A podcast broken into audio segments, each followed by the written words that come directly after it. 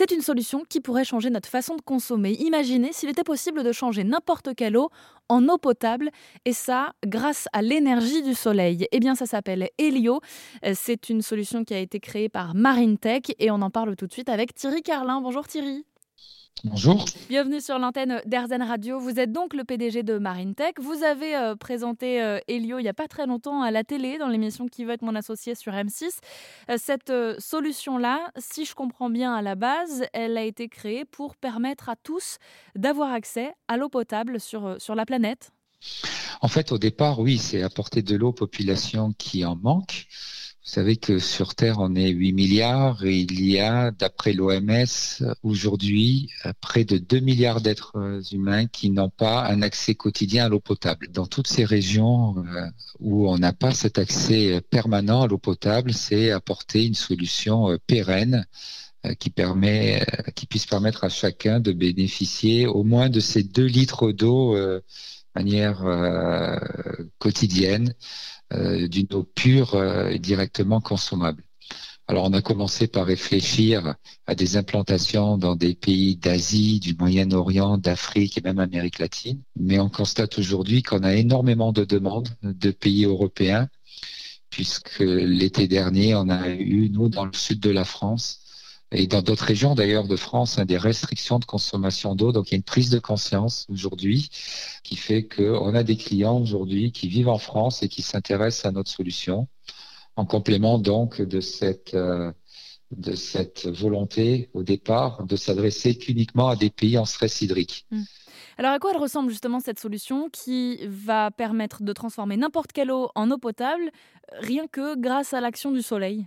En fait, c'est un système qu'on a voulu assez compact, mais dimensionné de manière euh, euh, adaptée à une consommation pour une famille de cinq personnes. Donc, c'est une sphère qui fait à peu près un mètre de diamètre, qui est maintenue par des pieds.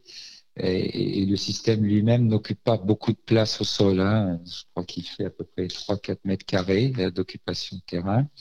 Il tient donc très facilement sur le toit d'une maison, dans un petit jardin du moment qu'on laisse le système au soleil, près d'une source d'eau à traiter, euh, vous allez pouvoir récupérer donc dans ce volume suffisamment d'eau pour une famille de cinq personnes. Alors comment ça fonctionne? Comment l'eau se transforme?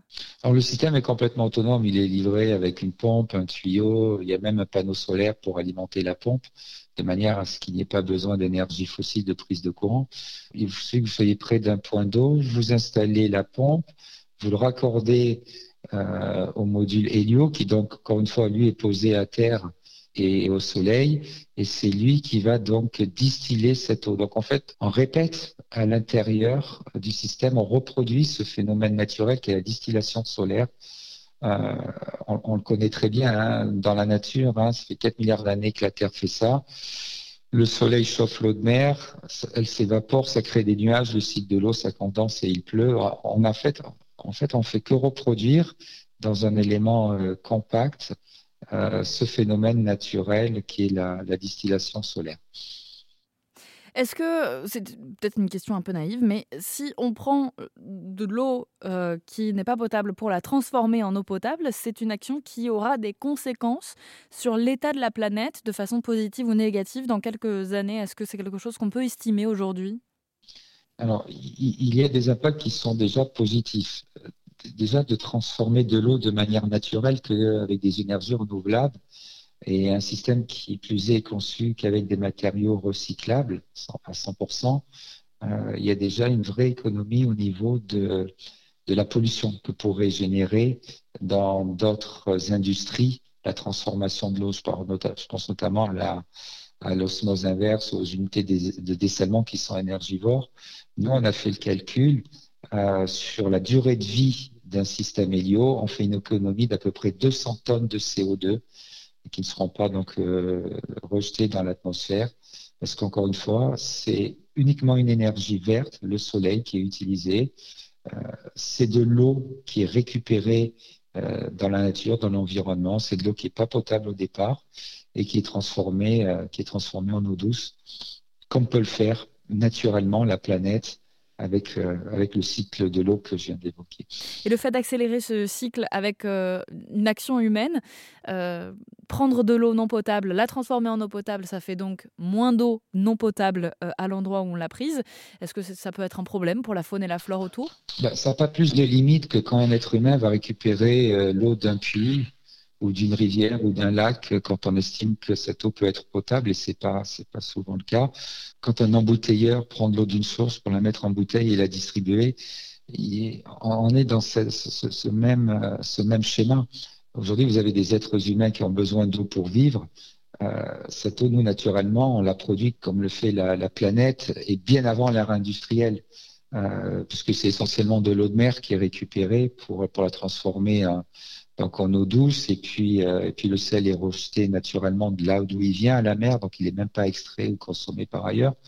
Donc on est vraiment dans l'imitation euh, du cycle de l'eau sur la planète.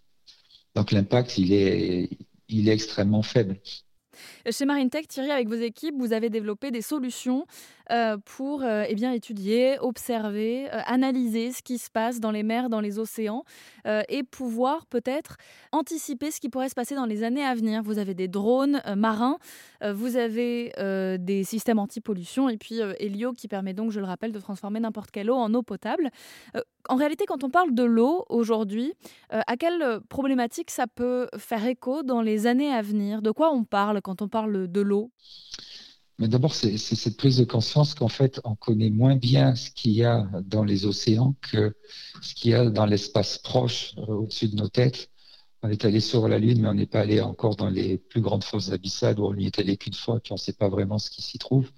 Euh, donc il y a un enjeu considérable, il y a des ressources naturelles au fond des océans. Avant de les exploiter, euh, il faut d'abord bien les connaître pour mieux les protéger.